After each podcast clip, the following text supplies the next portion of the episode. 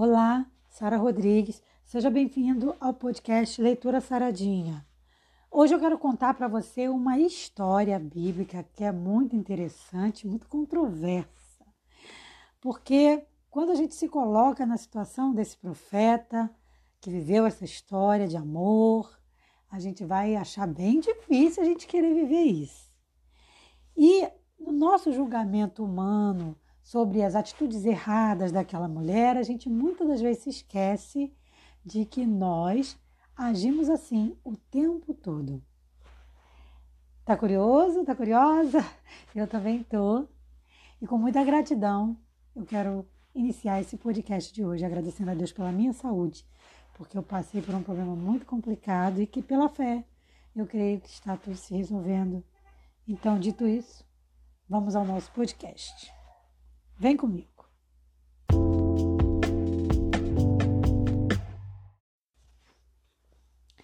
Bom, estou me referindo ao profeta Oséias, que é considerado um profeta menor, porque a gente chama alguns profetas de profetas maiores e tem os profetas menores. Oséias é um profeta menor. O livro dele tem muitos pouquinhos capítulos, deixa eu só confirmar aqui, tem mais ou menos em torno de 14, 14 capítulos, né? Então é um livro pequeno, mas com uma história que a gente pode tirar muitas lições.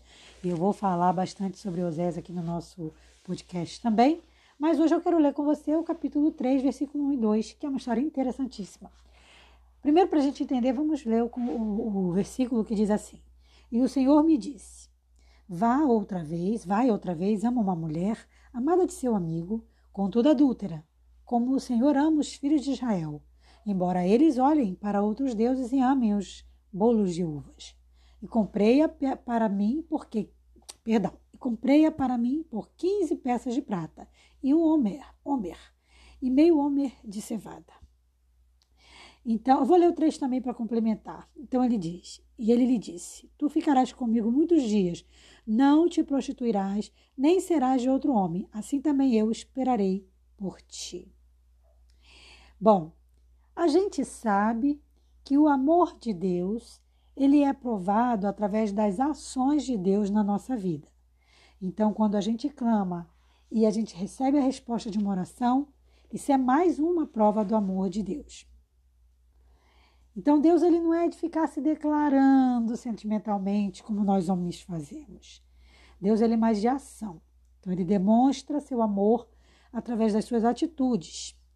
E para fazer uma ilustração desse amor, ele deixa claro que o que ele quer é atrair o nosso coração para ele. E faz isso muitas das vezes recebendo desprezo e deslealdade por parte do povo de Deus, do povo dele, né? nem sempre são cristãos, mas isso acontece no meio cristão também. São muitas coisas que levam a pessoa a se afastar de Jesus. E a gente tem aquela falsa ilusão de que afastado de Deus está aquele que está fora da igreja. E isso não é verdade. A gente sabe que dentro da igreja tem muita gente afastada de Deus, assim como fora da igreja tem muita gente próxima de Deus. Então veja bem, embora aquela mulher fosse amada pelo seu marido, tratada com respeito, com, com carinho, com admiração, com fidelidade, o que, que aquela mulher fez? A mulher se chama Gomer. Ela abandona seu marido e vai atrás de amantes. Não é de diamantes, não, é de amantes mesmo. E ela faz exatamente como Israel fez com Deus. Bom, então, por conta desses pecados dela, ela se torna o quê? Escrava ela fica devendo muito, né? E isso acaba fazendo-a se tornar escrava. E ali naquela época era comum, as prostitutas eram colocadas à venda. Então Oséias, ele pega os bens que ele tem, faz um dinheiro com esses bens e vai o quê? Seguindo uma ordem divina. Vai lá comprar essa mulher para tê-la novamente, para lhe dar dignidade. Então a gente vê aqui uma história de perdão. E a atitude do profeta Oséias, obviamente, não é muito aceita, né? Mas deixa claro uma grande lição para a gente. A lição do quanto o Senhor insiste, persevera, persevera, melhor dizendo, em resgatarmos e em salvar aquele que está perdido. Deus faz o possível e o impossível. Nós, assim como aquela prostituta, temos uma grande dívida com o Senhor por conta de nossos pecados, e são muitos, e essa dívida é enorme. Por, mais que você pense assim, ah, eu nunca pequei, nunca adulterei, mas você tem outros pecados acariciados. Eu tenho. Então, cada vez que a gente acaricia um pecado, comete alguma coisa errada, a gente magoa o coração de Deus. E lembra, para Deus, pecado não tem tamanho, né? Então, qualquer pecadinho é um pecadão para Deus. Então, assim como Oséias, ele se sacrifica por aquela mulher, Deus ele sacrificou o seu filho, que tem muita gente que diz assim, ai, nunca vi, como é que pode Deus entregar seu filho? Mas você tem que entender que ali foi Jesus se decidindo se entregar. Quando a gente fala Deus, é Deus Pai, Deus Filho e Deus Espírito Santo. Então, o plano da salvação não foi só feito por Jesus, mas foi pela Trindade. Os três ali escolheram. E aí Jesus diz: Eu vou. Ele se coloca à disposição para vir sofrer em nosso lugar e vencer o quê? Vencer a morte. Aquela mulher estava na mesma situação que muitas das vezes nós nos encontramos. Ela não tinha a menor condição de se resgatar sozinha. Ela não tinha dinheiro, ela não tinha bens materiais, ela estava escorraçada da sociedade, mas vem aquele homem ali e a resgata.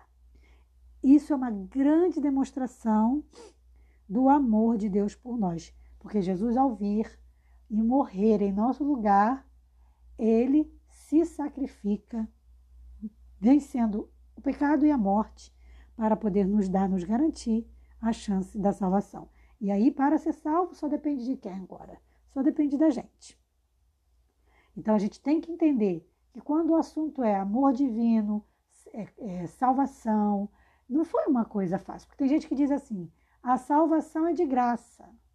Então não tem valor? Não, ela foi, eu sempre costumo dizer: a salvação é de graça para você, para mim, mas ela custou caro para alguém. Então ela não foi tão de graça assim. A salvação custou o sangue de Jesus, o derramamento do seu sangue ali. Então é isso que foi o valor da salvação. E não tem como a gente mensurar isso. O sangue de Jesus, o Filho de Deus, sem pecado, morrer crucificado ali pelos nossos pecados. Como que eu vou mensurar isso?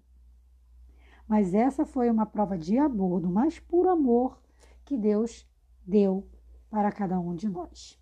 Que, que a gente possa ser grato e retribuir diariamente esse amor das escolhas que a gente faz de vida, seja no que a gente come, no que a gente bebe, no que a gente pensa e também no que a gente faz. Que Deus nos abençoe. Eu vou ficando por aqui. Mais uma vez quero louvar e agradecer o nome do Senhor pela misericórdia dele na minha vida, porque eu creio que ele vai me trazer cada dia mais a cura e agradeço por tudo que Deus tem me dedicado até aqui e por ele não ter desistido de mim. Com isso eu finalizo o nosso podcast de hoje. Um forte abraço e até o nosso próximo encontro. Paz.